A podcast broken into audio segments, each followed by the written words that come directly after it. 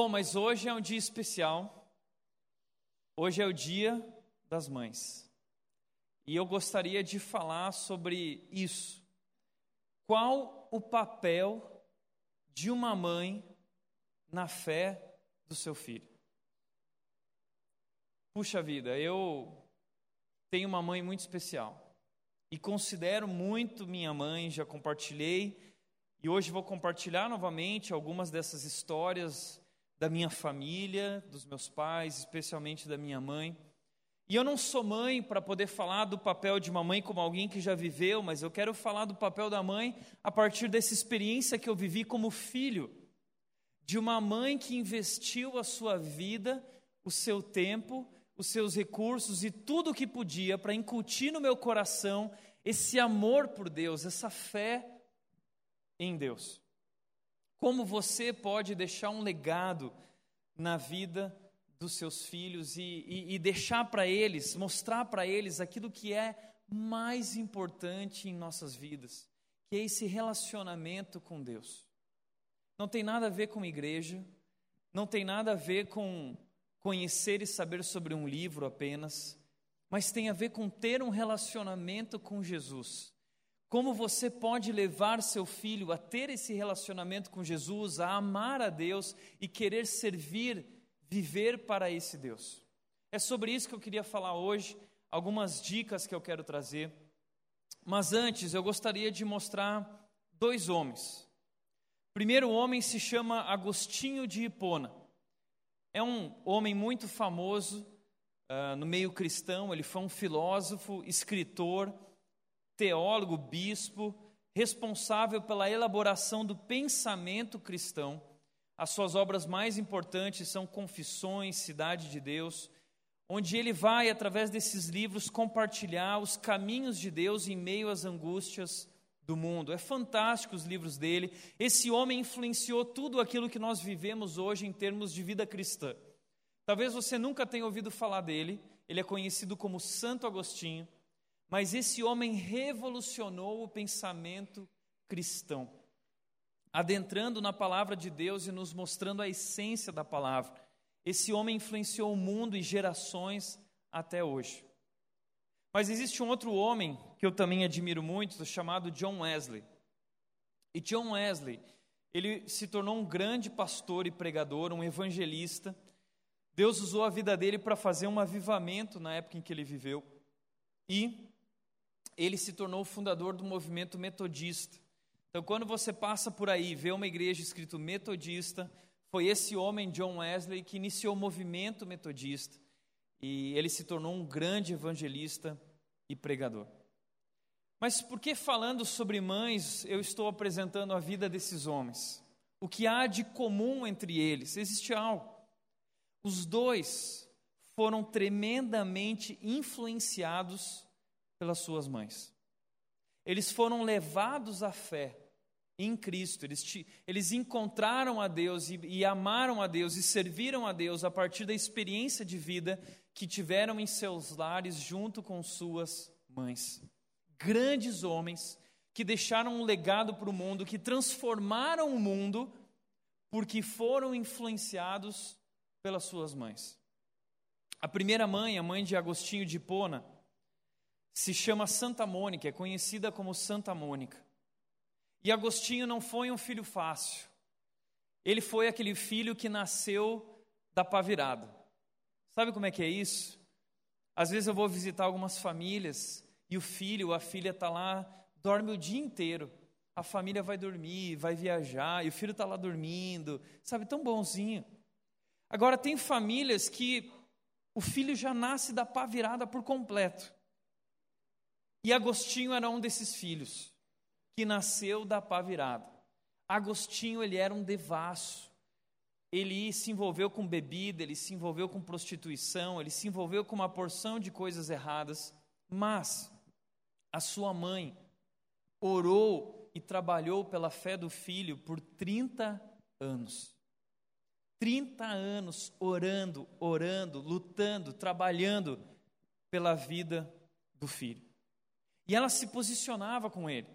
Quando Agostinho ia para suas bebedeiras e ele queria voltar para casa, a mãe fechava a porta na cara dele e dizia: Aqui na minha casa não, nesse lar não.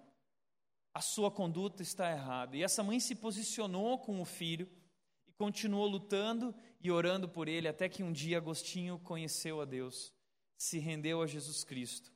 E ele conta, compartilha, que ela foi o seu alicerce espiritual que o conduziu em direção da fé verdadeira. Uau! Você, como mãe, tem um papel muito importante para desempenhar na, sua, na, na vida da sua família. O papel de ser um alicerce espiritual na vida dos seus filhos e conduzi-los em direção da fé verdadeira. E a Santa Mônica, ela dizia o seguinte sobre isso: além de educar os filhos para viverem em sociedade, para viverem no mundo, que nós educamos os filhos para viverem no mundo, não educamos? A gente ensina eles inglês, a gente põe na melhor escola, a gente deixa eles fazerem um intercâmbio ou uma, uma viagem. Mas ela diz: além disso, é preciso também educá-los para Deus, desenvolvendo neles a vida espiritual. As mães e os pais devem se preocupar com a salvação e a santificação de seus filhos. A sua maior preocupação não deve ser apenas só o currículo do seu filho, a escola onde ele estudou, a faculdade que ele fez. A sua preocupação não deve ser apenas essa, a sua preocupação maior deve ser a salvação e a santificação do seu filho. Essa mãe se preocupou com isso e lutou por isso, ela foi o alicerce espiritual na vida desse homem que mudou o mundo e muda até hoje. Mas a outra mãe, uma mãe tão batalhadora, quanto a de Agostinho foi a mãe de John Wesley. A mãe dele se chamava Susana Wesley. E essa mulher, ela passou por muitas crises. A história de Susana foi de uma miséria incomum, com privações e fracassos, o seu marido não conseguia ir para frente, ele não conseguia se encaixar em um trabalho, eles passaram por inúmeras privações e ela teve que segurar a onda em casa, no lar. Ela teve 19 filhos, sendo que perdeu 10 desses filhos. Somente nove dos seus filhos chegaram à fase adulta. Imagina uma mãe que perde nove de seus filhos no meio de doenças, de lutas, de privações mas uma mulher que perseverou e lutou até o fim e nunca abriu mão de fazer o que ela deveria fazer, e ela foi o grande segredo da vida de John Wesley. Foi dito sobre ela, existem biografias sobre a história da mãe de John Wesley, porque John Wesley foi um homem é muito famoso. Os irmãos dele se tornaram pastores, pregadores, todos eles foram grandemente usados por Deus. Mas sobre ela foi dito o seguinte, que é o segredo dessa família. Dizem assim: o bem-estar espiritual dos filhos interessava muito a Suzana. Ela separava uma hora por semana para estar particularmente com cada um dos filhos, a fim de conversar sobre assuntos espirituais. Ela lhes deu uma apreciação das coisas do espírito e levou avante esse ensinamento até seus anos de maturidade. Mesmo já idosa, seu filho John ainda vinha até a sua devota mãe pedir conselhos.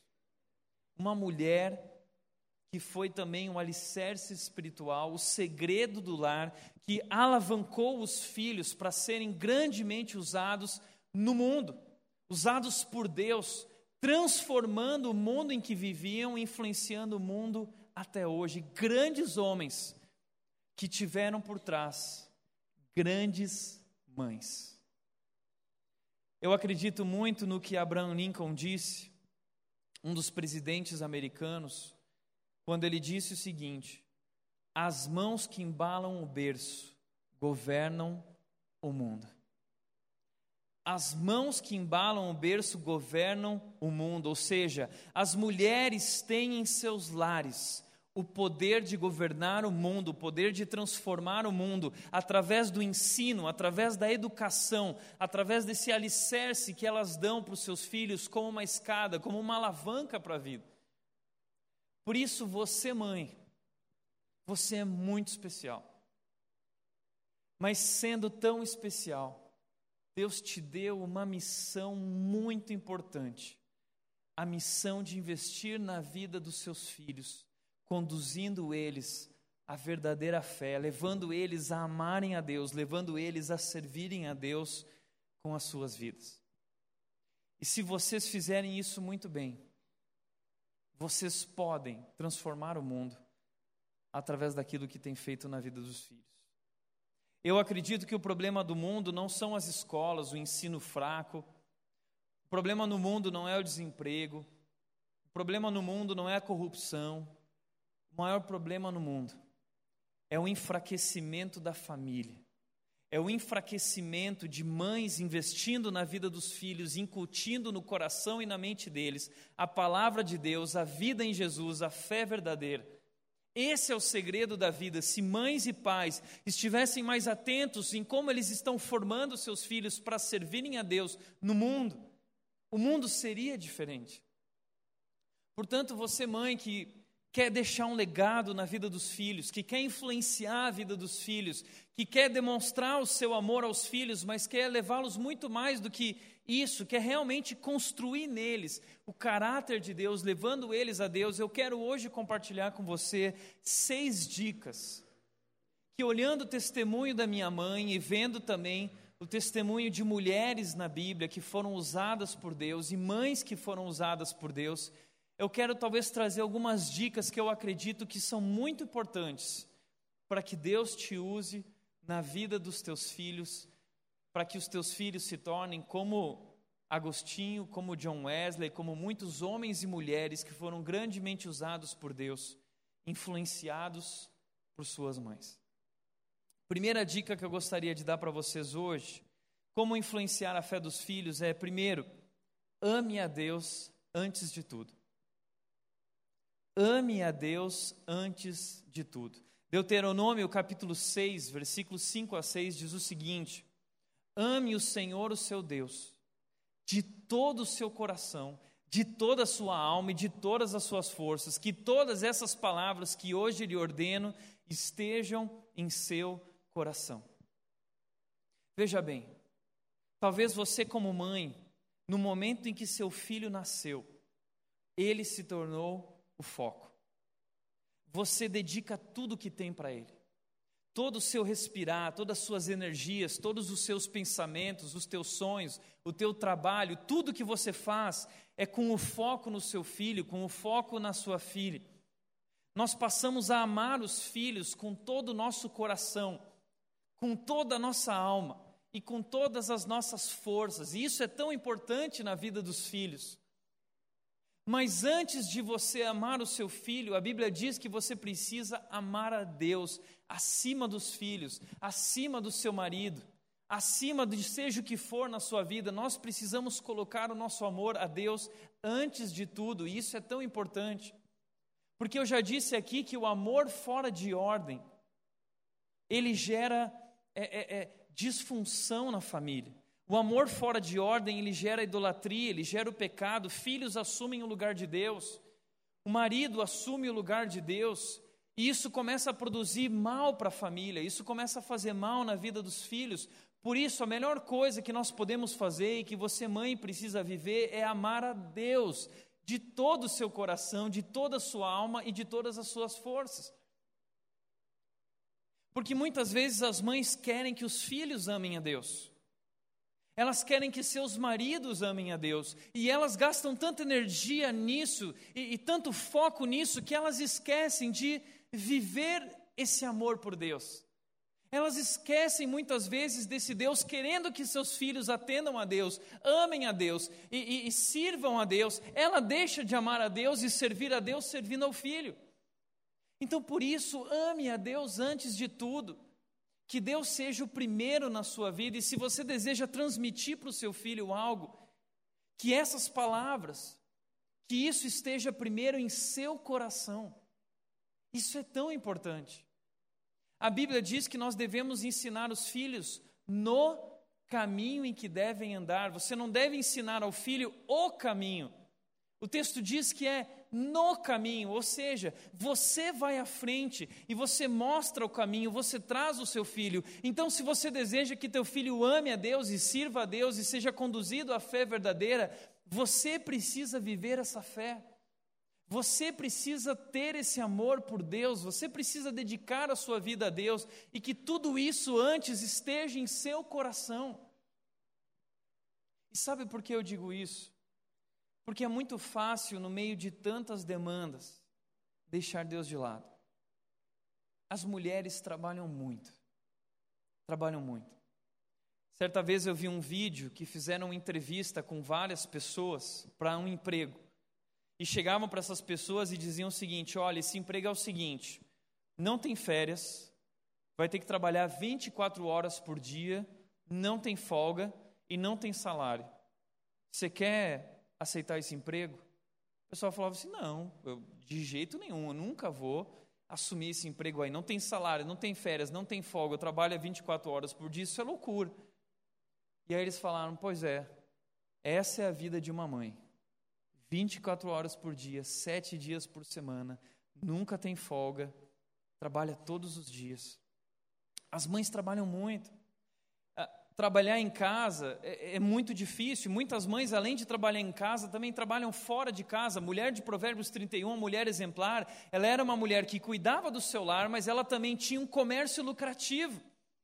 Ela era uma mulher que ela tinha um negócio, ela tinha família e ela cuidava de tudo isso. E as mulheres têm essa incrível habilidade que ainda precisamos estudar as mulheres, que elas têm de fazer inúmeras atividades ao mesmo tempo. Elas conseguem atender o telefone enquanto estão preparando o bolo e a comida para a família, enquanto estão mandando o e-mail, enquanto estão lavando a roupa. Elas fazem uma porção de coisas ao mesmo tempo. Isso é incrível. Só que o problema é que é muito fácil, no meio de tantas demandas, esquecer Deus, deixar Deus de lado, dar atenção aos filhos, dar atenção ao marido, dar atenção aos afazeres de casa, dar atenção aos afazeres de fora de casa e esquecer Deus. Isso é muito prejudicial para a sua vida. Deixa eu mostrar isso para você e eu quero dar três dicas sobre amar a Deus antes de tudo. A primeira dica é priorize o seu relacionamento com Deus. Antes dos filhos, antes do seu marido, priorize o seu relacionamento com Deus, porque isso vai influenciar o resto. A maneira como você vive esse relacionamento com Deus vai influenciar a maneira como você se relaciona com o seu marido, a maneira como você se relaciona com os seus filhos. Teve uma mulher que viveu dificuldade com isso, ela é Marta. Jesus Cristo estava na casa de Marta e Maria. E Marta, ela, ela, ela é essa mulher proativa que trabalha, e essas mulheres são tão importantes. Essas mulheres são incríveis. A Bíblia não está dizendo que elas estão erradas, nós precisamos de Martas, elas são tão importantes. Mas o problema é que muitas vezes as Martas, elas esquecem do que é mais importante. E Jesus Cristo disse quando Marta esqueceu o que era mais importante, porque ele estava ali diante dela, e Maria abriu mão de tudo para estar com ele, porque ele era antes de tudo para ela, porque ela priorizava o seu relacionamento com Jesus acima de qualquer outra coisa. Mas Marta estava trabalhando, trabalhando, e Jesus diz para ela: Marta, Marta, você está preocupada e inquieta com muitas coisas, todavia, nesse momento, só uma é necessária. Maria escolheu a boa parte, e essa não lhe será tirada. Presta atenção nas palavras aqui, preocupada. A palavra aqui significa alienada. Que Marta, nas suas tarefas a fazer, e se tornou alienada. A presença de Deus naquele momento, mulheres, isso pode acontecer. Se você trabalhar demais, você começa a se tornar fria e alienada às coisas de Deus, à presença de Deus, a esse momento com Deus, e isso é muito ruim para a sua família e para você. O texto também diz que ela se tornou inquieta. A ideia aqui é a ideia de que ela estava sendo drenada por aquilo. As forças dela, a energia dela, tudo que ela tinha estava sendo drenado por causa desses afazeres.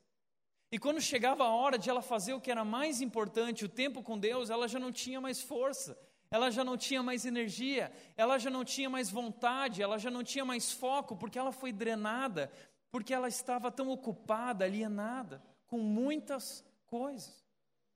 E seja sincero, isso acontece com vocês, mulheres, acontece com os homens também. Mas nós precisamos reconhecer, as mulheres têm feito tanto.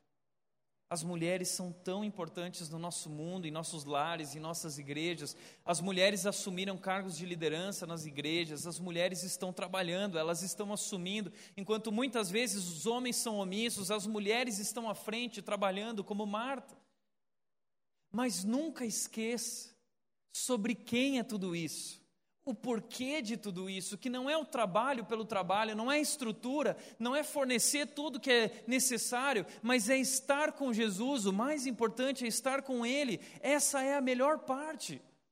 E Maria escolheu a melhor parte.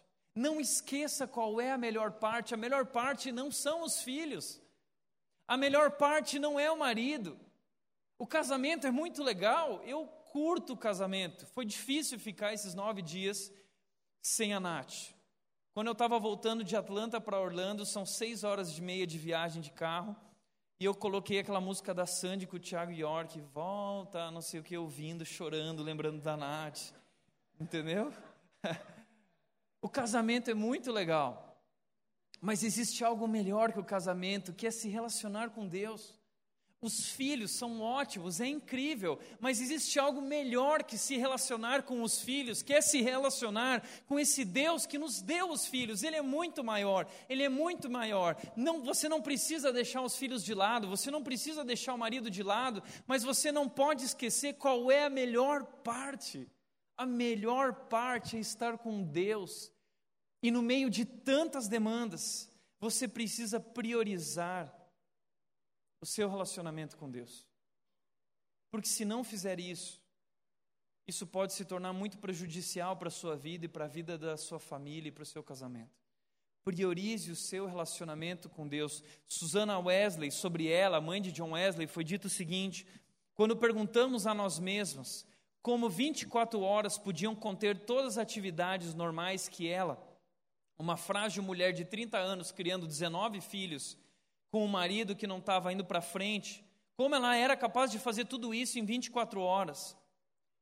Ela diz qual é a resposta. A resposta pode ser achada nessas duas horas de retiro diário, em que ela se retirava de tudo, no quanto ela obtinha de Deus na quietude do seu quarto paz, paciência e uma coragem incansável.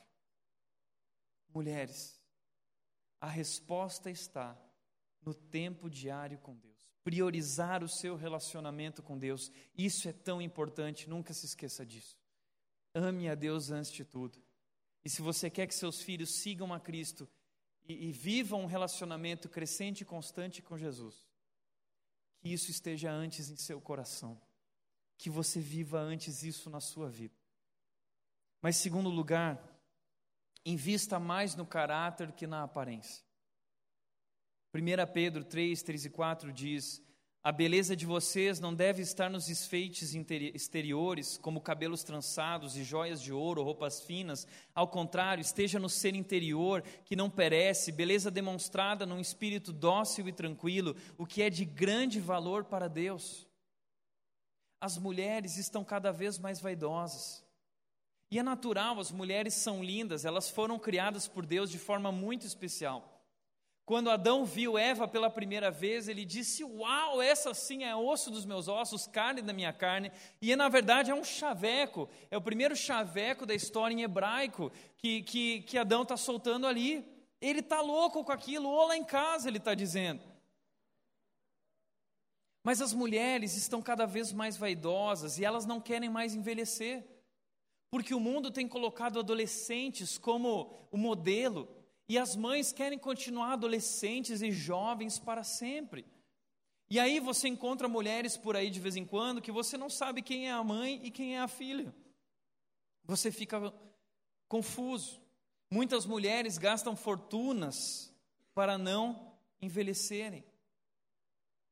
Não há problema em querer ser bonita. Pelo contrário, a Bíblia diz que a mulher de Provérbios 31, a mulher exemplar, além do trabalho que ela tinha, além da sua casa, além de tudo que ela fazia, essa mulher tinha os braços torneados, ou seja, ela era malhada, ela ia malhar, ela ia para a academia.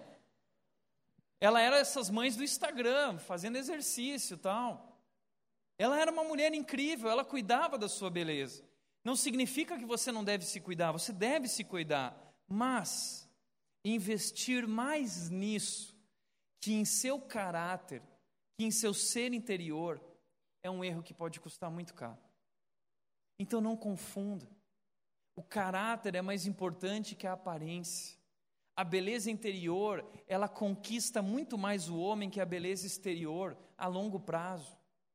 A curto prazo, o homem pode olhar para a casquinha, mas a médio e longo prazo, o homem ele quer ver uma mulher de verdade, uma mulher que ame a Deus, uma mulher incrível, corajosa.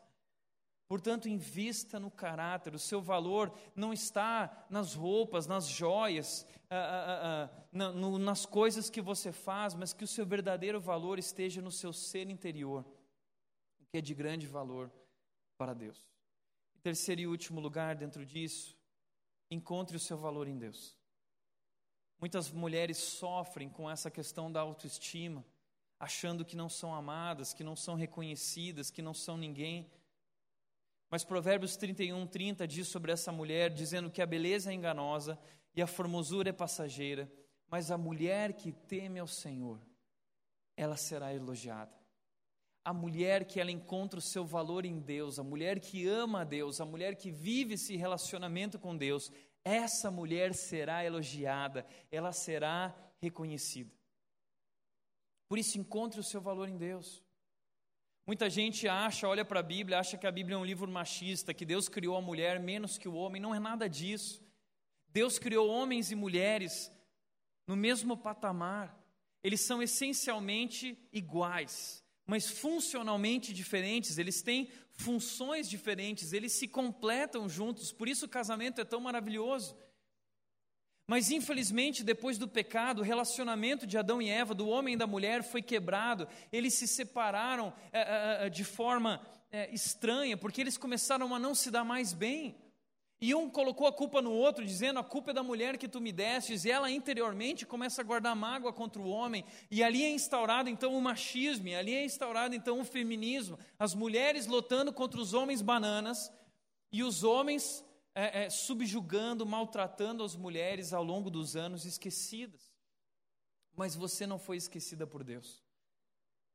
Deus não deixou as mulheres de fora do plano de redenção do mundo. Deus quando veio ao mundo através de Jesus, ao longo de todo o Antigo Testamento e quando Jesus chegou na terra, Jesus colocou as mulheres de volta no palco da história. Jesus trouxe as mulheres de volta para o lugar delas, valorizando quem elas eram, gastando tempo com elas. Mulheres como Maria Madalena, Jesus gastou tempo com ela. A mulher com uma doença crônica, são as mulheres que Jesus encontrou, mulheres que Jesus curou, mulheres que Jesus restaurou a sua vida social, a sua vida física, a adúltera envergonhada, a mulher samaritana no poço, Maria de Betânia, Marta de Betânia, a mulher pecadora que derramou perfume, a mulher encurvada e com demônio, a persistente mãe sirofenícia, a mulher que doou tudo que tinha, ou seja, mulheres de todos os tipos, mulheres com problemas diferentes. Mas Jesus foi solícito com elas, Jesus amou elas, Jesus gastou tempo com elas. Quando a cultura dizia que um homem não poderia conversar com uma mulher, Jesus Cristo foi e deu atenção às mulheres, ele as amou, porque Deus ama você.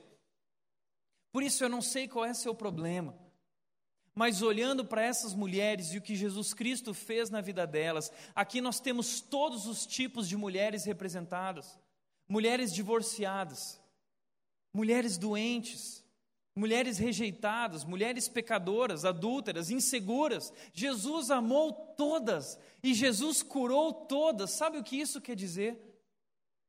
Jesus ama você e Ele pode restaurar a sua vida. Jesus ama você e Ele quer curar e restaurar a sua vida. Não importa o que você tem passado, se é divórcio, doença, rejeição, pecado, insegurança, seja o que for, Jesus ama você e deu a vida por você.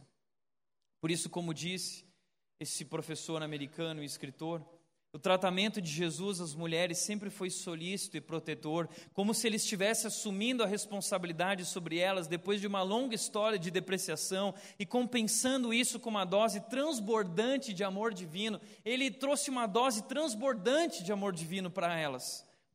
Jesus viu as mulheres que passavam despercebidas, que se tornavam invisíveis insignificantes, silenciosas sofredoras cujo destino era permanecer às margens da vida. Elas não eram invisíveis para Jesus, Jesus as viu, ele identificou suas necessidades e, num movimento gloriosamente brusco, colocou-as no centro do palco no drama da redenção, com o holofote da eternidade focado sobre elas, enquanto as imortalizava na história sagrada. Uau!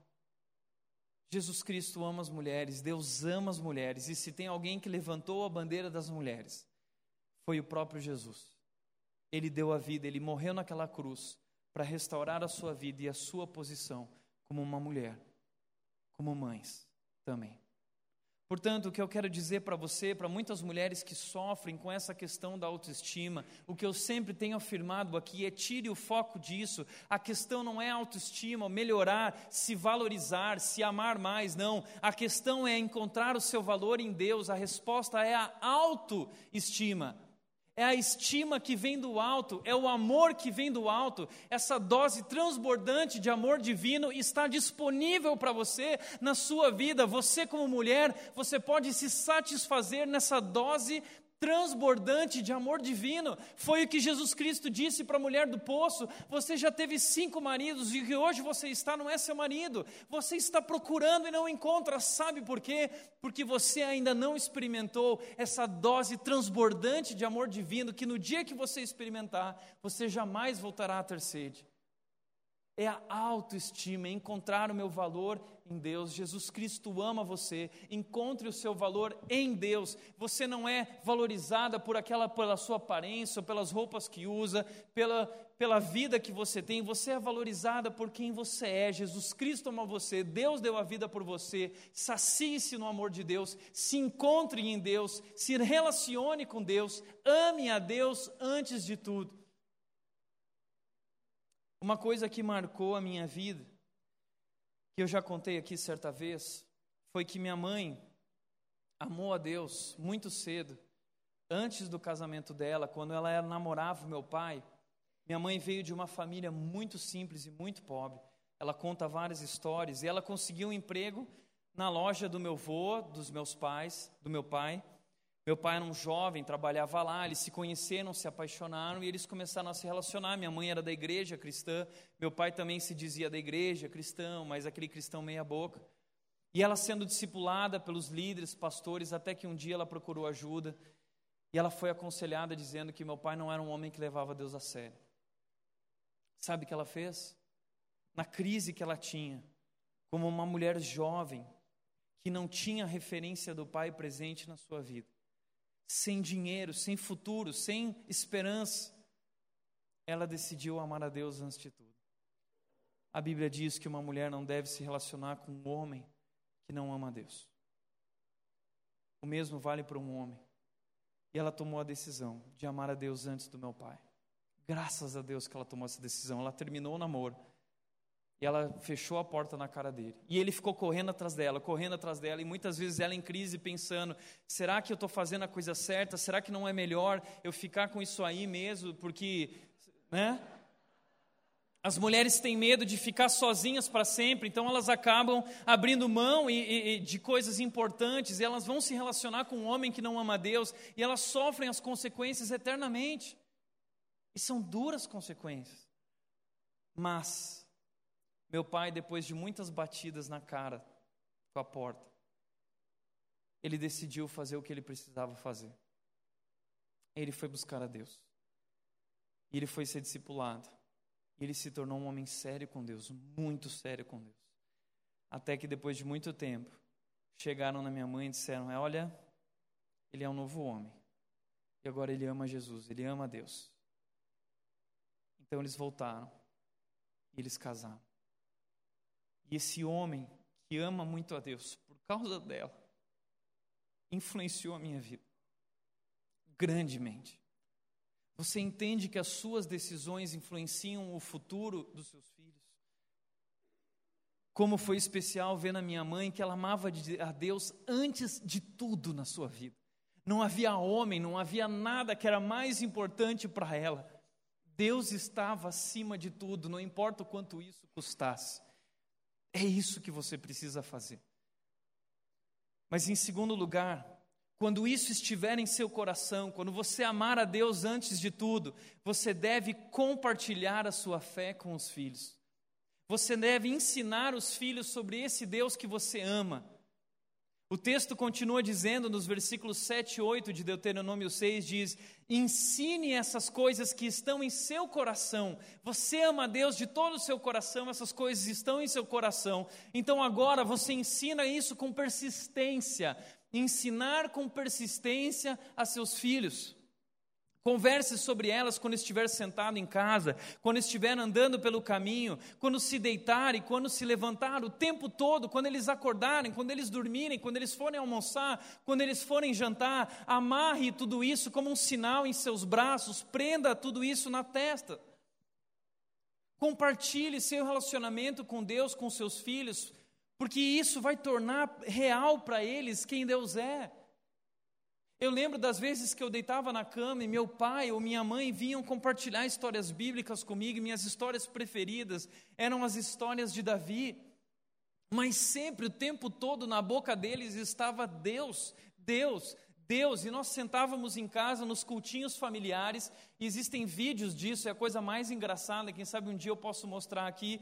Mas o vídeo da gente pequenininho, minha irmã bebezinha e minha mãe lá cantando musiquinhas e fazendo teatrinho. Até hoje, quando os netos chegam em casa, eles estão fazendo teatros, eles estão com fantoches, como dois bobos para lá e para cá, sabe, fazendo o quê? Ensinando com persistência seus filhos. Porque não existe nada mais importante do que mostrar quem Deus é, ensinar a eles sobre Deus. Eu já contei isso, minha mãe conspirou contra nós porque minha casa não tinha decoração, minha casa era uma Bíblia. A casa só tinha versículo bíblico, cara. A minha mãe colocava versículo bíblico em tudo que era lugar. No armário do, do quarto, quando você acordava, dava de cara com o versículo, ia para o banheiro, no espelho tinha versículo, você passava pela, no corredor, no corredor tinha versículo, chegava na sala, um versículo gigante do casamento dos meus pais, era um quadro gigante na sala.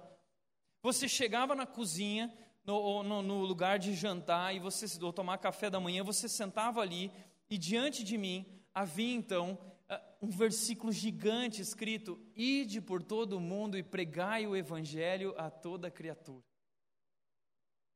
Aquilo foi persistindo no meu coração todos os dias, todos os dias, até o dia que eu me rendi. Foi natural. O dia que eu me rendi a Deus, meus pais não estavam em casa, porque eles já tinham feito o trabalho deles. A Bíblia diz que a palavra de Deus nunca volta vazia. A palavra de Deus, mais cedo ou mais tarde, ela frutifica, ela, germ... ela, ela nasce, ela floresce. E ela floresceu no meu coração. Faça isso, compartilhe a sua fé com os filhos. Não é só algo que está na Bíblia, é algo que eles vão ver através da sua vida, se torna vivo e verdadeiro. Isso foi o que aconteceu com Timóteo na Bíblia. Paulo disse: Recordo-me da sua fé não fingida, que primeiro habitou em sua avó Lloyd, em sua mãe Eunice, estou convencido que também habita em você. É uma fé não fingida, é uma fé vivida. Você compartilha com os filhos aquilo que você está vivendo, você não finge, você ama Deus. Você toma decisões que agradam esse Deus, você obedece esse Deus, você se relaciona primeiro com esse Deus, não é algo fingido. Então você compartilha isso com os filhos, e Timóteo se tornou um grande homem também na Bíblia, porque a sua avó e a sua mãe investiram espiritualmente, foram seu alicerce espiritual.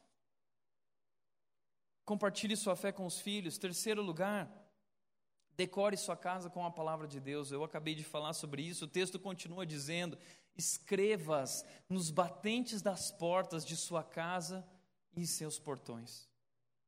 Faça o que for Coloque no carro, coloque na sua testa, faça o que for, decore a sua casa e decore a sua vida com a palavra de Deus. Não existe nada mais importante do que isso. Como eu disse, lá em casa era Bíblia para todo lado e o assunto de casa era a Bíblia. Faça isso. Invista na vida dos filhos, Compartilhe com eles sobre a sua fé o tempo todo. Gaste um tempo como a, a, a Susana Wesley fez, gastando tempo com os filhos, conversando sobre o seu relacionamento com Deus. Eu lembro das vezes que a minha mãe sentava comigo e ela começava a compartilhar histórias e contar histórias do passado, como essa do meu pai, decisões que ela viveu, decisões que ela tomou, momentos difíceis que ela passou, momentos em que ela orou, o que Deus fez, o que Deus fazia, e assim ela ia compartilhando comigo quem era esse Deus e como eu deveria me relacionar com esse Deus também. É isso. Quarto lugar, imponha limites aos filhos a vara da correção da sabedoria, mas a criança entrega a si mesma em vergonha à sua mãe. As mães muitas vezes querem ganhar o coração dos filhos e para isso elas abrem mão das regras. As mães muitas vezes querendo ganhar os filhos, elas são permissivas, elas têm dificuldade de dizer não, e elas acabam deixando que os filhos façam o que eles quiserem, achando que assim vai conquistar o coração deles e vai conquistar o amor deles. Mas pelo contrário, a Bíblia diz que na verdade, fazendo isso, o que você vai conquistar é vergonha. É vergonha.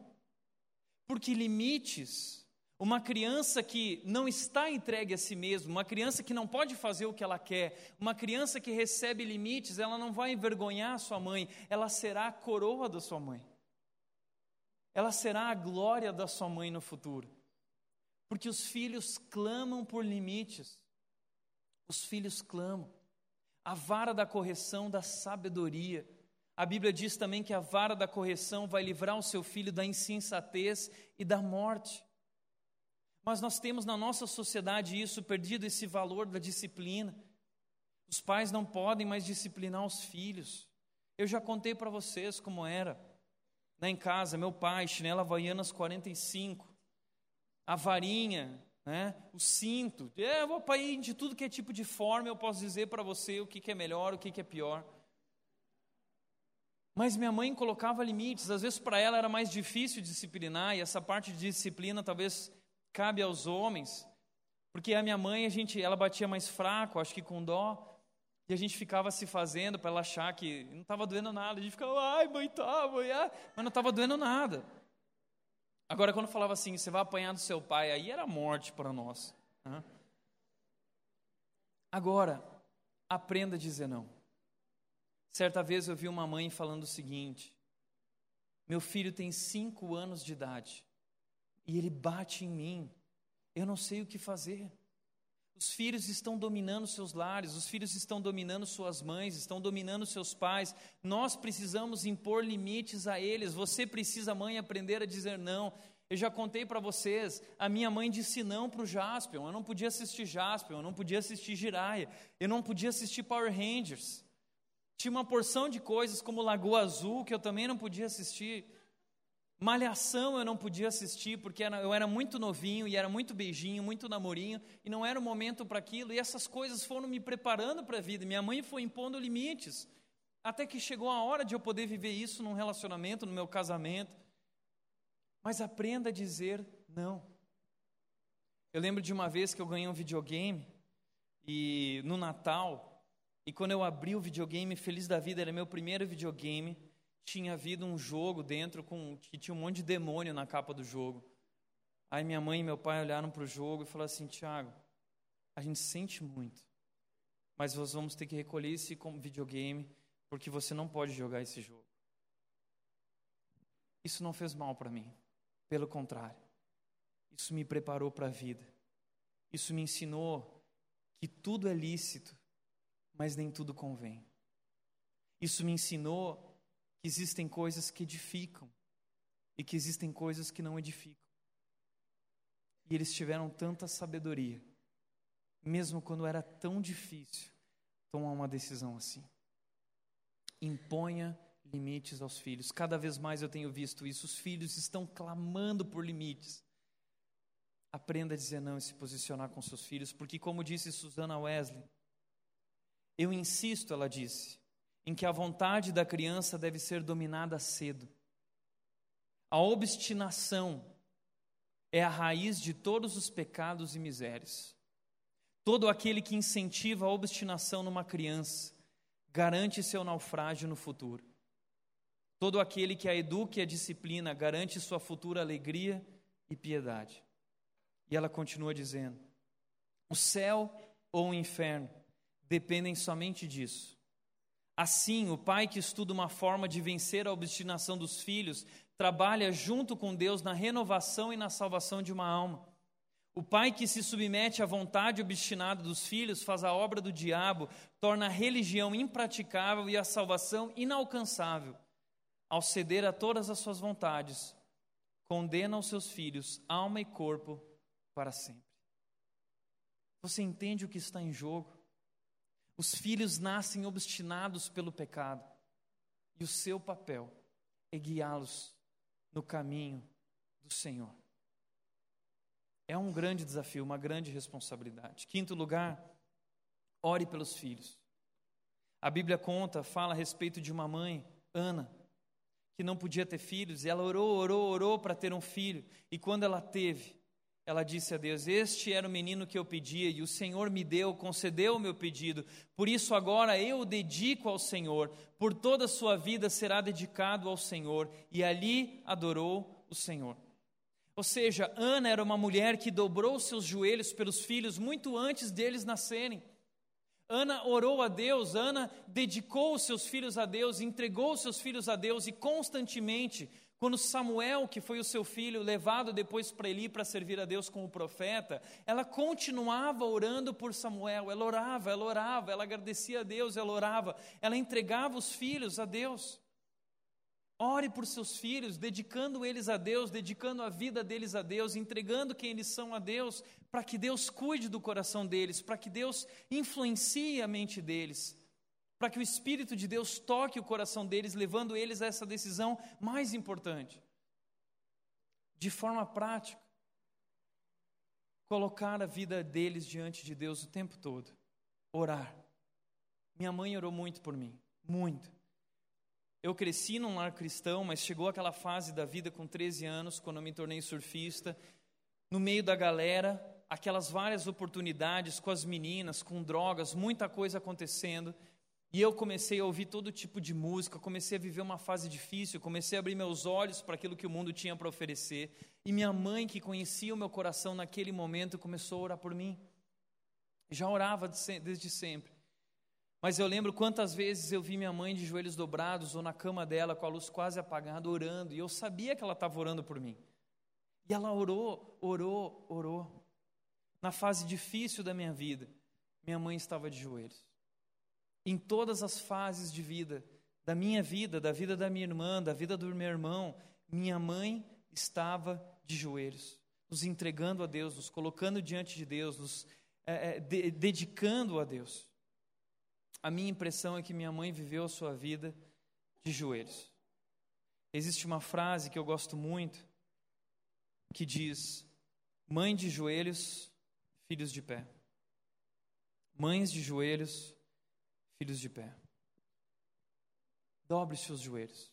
O seu filho, em determinado momento da vida, ele pode começar a rejeitar suas palavras, mas ele não tem poder contra as suas orações. Ore, ore, porque Deus pode tocar o coração deles e transformar a vida deles. Minha mãe orou por tudo por mim. Recentemente, minha mãe leu para mim muitas dessas orações. Quando eu fui para o seminário, quando eu vim para São Paulo, ela tem todas essas orações escritas.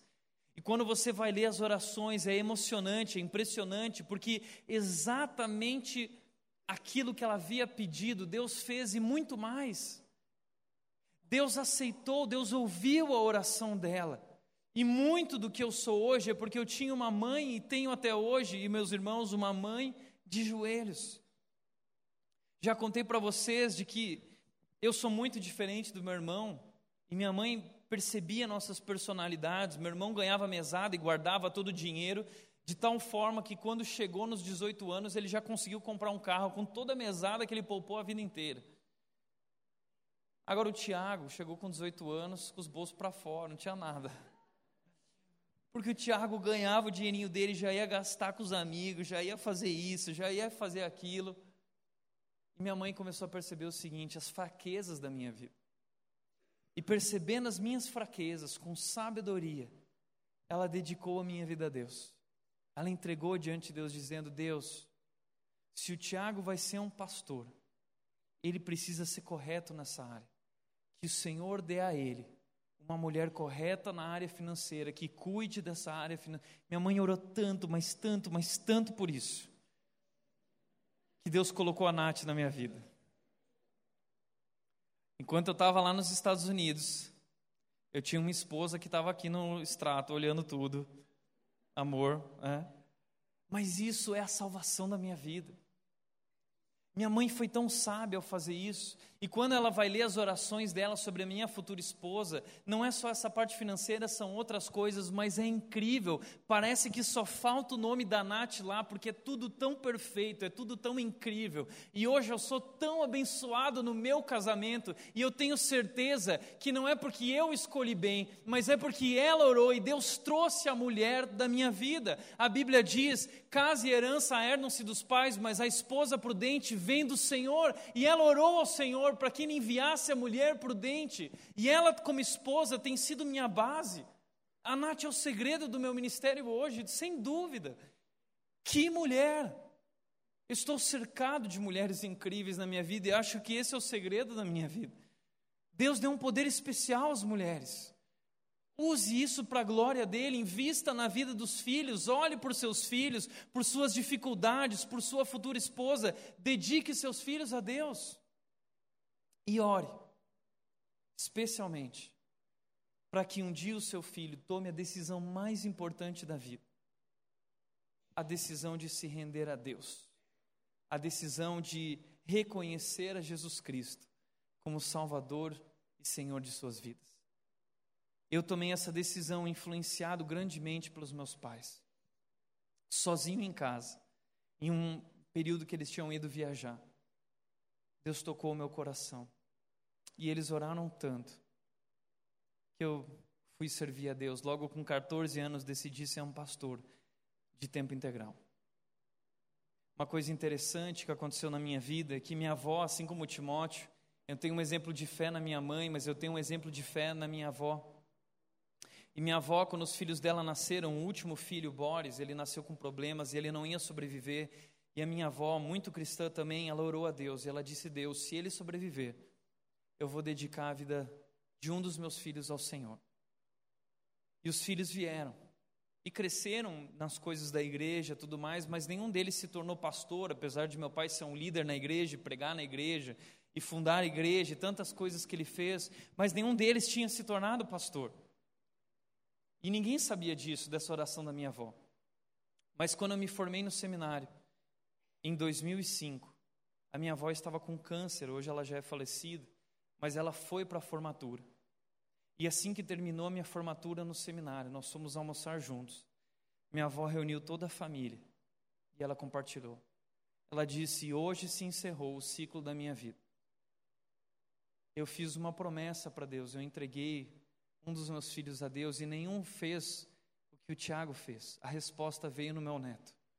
E eu nunca quis dizer isso, porque eu não queria que isso influenciasse qualquer um de vocês, eu queria que isso viesse do coração. E, Tiago, eu quero dizer que hoje a minha vida está completa, eu posso voltar para Deus.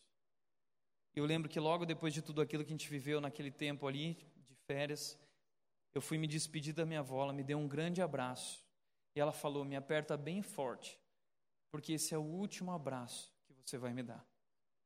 E depois disso, minha avó morreu. E o pastor dela no velório compartilhou sobre o que tinha acontecido com o neto, que era o grande sonho da vida dela, e ela nunca tinha contado para ninguém.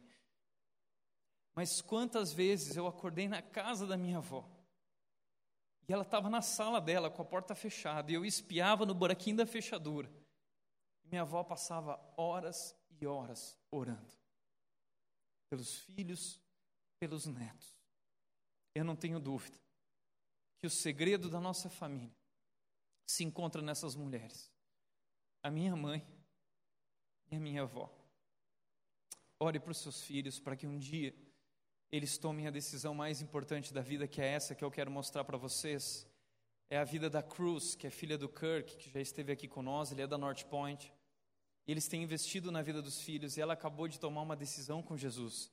Eu quero mostrar o vídeo dessa decisão que ele tomou, porque é isso que nós desejamos na vida dos filhos. Presta atenção. Hi, my name is Cruz Maxwell. I'm seven years old and I'm in first grade. When I asked Jesus in my heart, I was six years old in Brazil. I went to bed and woke up and went to the living room. My mom and dad asked me if I wanted to ask Jesus in my heart, and said yes. I wanted to thank my mom and dad the most. The most important thing is that I asked Jesus in my heart. I want to get baptized because Jesus did, and I want to show other people that He is in my heart. I asked Jesus in my heart because I love Jesus, and He died on the cross to save us from our sins. My favorite Bible verse is with God nothing is impossible. Luke 137.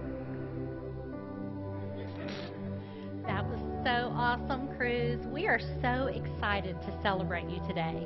And I think one of the most important things that you said in your story on video is that you want to get baptized because Jesus got baptized. He did, didn't he? And you want to do that, you want to follow him. And that's just a great message for all of us about how important it is to know about Jesus and to know how he loved people and cared for him so we can do just like him and follow him in that way. So we're so proud of you, Cruz. So today, it's my privilege to baptize you in the name of the Father who loves you so much, and the Son who gave his life for you, and the Spirit who lives inside of you.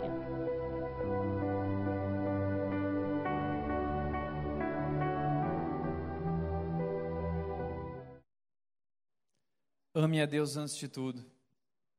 Compartilhe sua fé com os filhos. Decore sua casa com a palavra de Deus e a sua vida com a palavra de Deus. Imponha limites. Ore pela vida dos filhos. E, por último, espere pelos resultados em Deus. 1 Samuel, desculpa, 1 Coríntios diz o seguinte: Paulo diz, portanto, meus amados irmãos, mantenham-se firmes e que nada os abale. Sejam sempre dedicados a essas coisas do Senhor, pois vocês sabem que no Senhor o trabalho de vocês não será inútil. Eu não sei o que você tem passado como mulher, mas eu sei que as mulheres estão sofrendo. E através do feminismo, elas têm gritado, implorando por socorro. Mas o que a Bíblia está dizendo é: mantenham-se firmes mantenham-se firmes e que nada as abale. Porque Deus está com vocês, Deus ama vocês, Deus deu uma grande tarefa para vocês. E saibam disso, que no Senhor o trabalho de vocês não será inútil. As pessoas podem não ver o que você está fazendo pelos filhos. Você está trabalhando, você está orando, você está se dedicando, e muitas vezes você se acha, você se sente invisível não reconhecida, mas Deus vê você. Deus sempre viu, Deus te ama, Deus está com você, Deus está usando a sua vida e o seu trabalho no Senhor não será inútil. Mantenha-se firme. Deus te ama. Deus está com você, derramando a cada dia sua graça, sua misericórdia e te usando na vida dos filhos. Espere pelos resultados em Deus. Para que chegue o dia como uma cruz. Chegou um dia para os pais. E ela perguntou o seguinte: Pai, mãe, por que Jesus teve que morrer? Por que ele teve que morrer? Essa é a pergunta que nossos filhos precisam fazer. E você precisa estar pronto para responder a eles, dizendo: Ele morreu para nos resgatar de nossos pecados. Ele morreu por você, para te salvar, porque Ele te ama, porque Ele quer ter um relacionamento contigo. Que nós possamos responder isso aos filhos, que você possa responder um dia essa pergunta à sua filha, a seu filho, e que um dia nossos filhos possam tomar essa decisão com Jesus, a decisão mais importante. Isso é vitória, isso a gente tem que celebrar.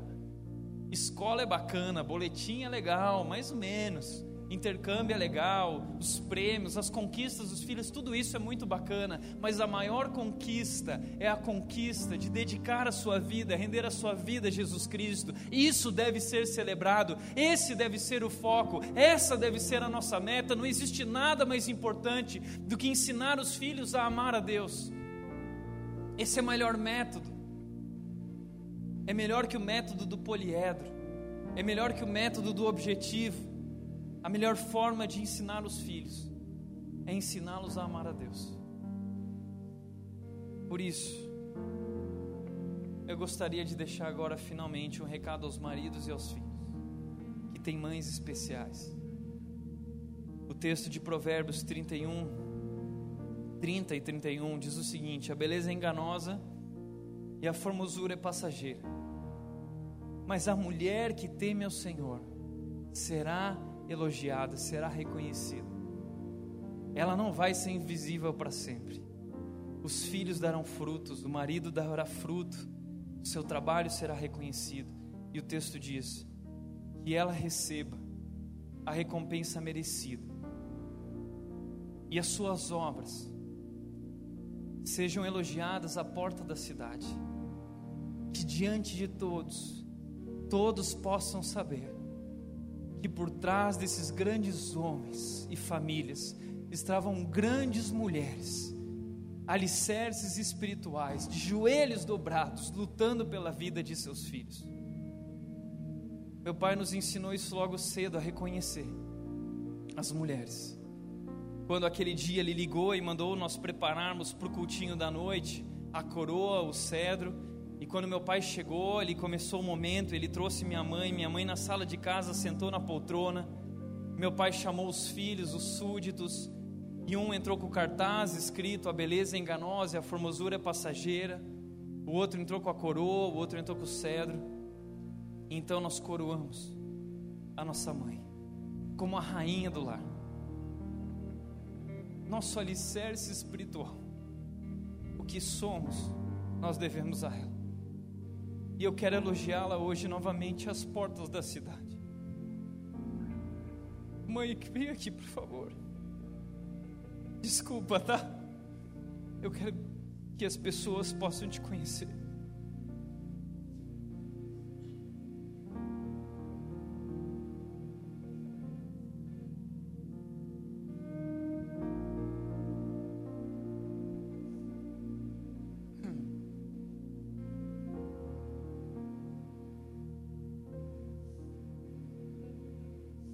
Eu sei que ela não estava preparada para isso.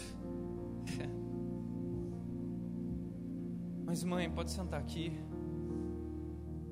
O texto diz que você precisa receber a recompensa merecida e que as tuas obras sejam elogiadas às portas da cidade.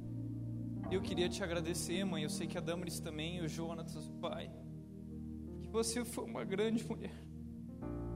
Deus tem te usado. Deus usou a sua vida e continua usando em nossas vidas de forma incrível. Todos os dias eu ligo para minha mãe. Ela sempre ora por mim. Eu peço conselhos a ela, eu volto a ela constantemente. Ela sempre tem um versículo bíblico dizendo: Tiago, lembra daquele texto que Deus disse isso, que ele disse aquilo. Ela decorou a sua vida com a palavra de Deus e ela continua nos abençoando com isso. Então quero te agradecer, tá bom, mãe? E eu queria também que Deus abençoasse todas as mães e que todas as mães se sintam abraçadas hoje por mim através desse abraço que eu dou na minha mãe. Deus ama você. Que você, filho, hoje possa voltar para sua casa ou aqui mesmo no culto, vai lá e dá um abraço na sua mãe e agradece ela e elogia ela pelo que ela tem feito, pela sua dedicação. Mas eu quero orar pelas mães agora. Queria pedir que todas as mães ficassem de pé.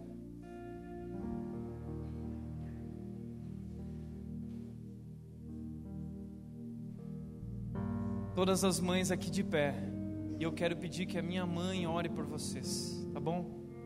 Deus abençoe muito a vida de vocês. Mãe, você ora. Deus bondoso, Deus maravilhoso, obrigado por essa honra de poder ser mãe que tu nos dás. Obrigado porque isso vem de ti, Senhor, a família, ideia de Deus, porque tu nos capacitas. Nós sozinhas não temos capacidade nenhuma, Senhor Nós somos fracos e nós precisamos da tua força, Senhor. E eu quero te louvar, porque se alguma coisa aconteceu na nossa família, não é porque nós fomos pai perfeitos, porque muitas vezes nós erramos, mas porque tu nos fortaleceu, porque tu nos orientou, porque teu Espírito Santo nos capacitou, Senhor.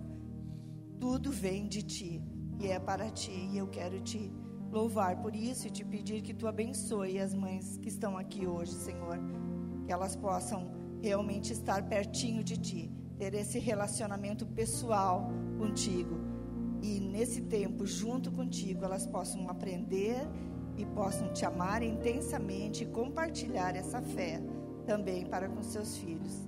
Em nome de Jesus. Amém. Amém. Obrigado, mãe.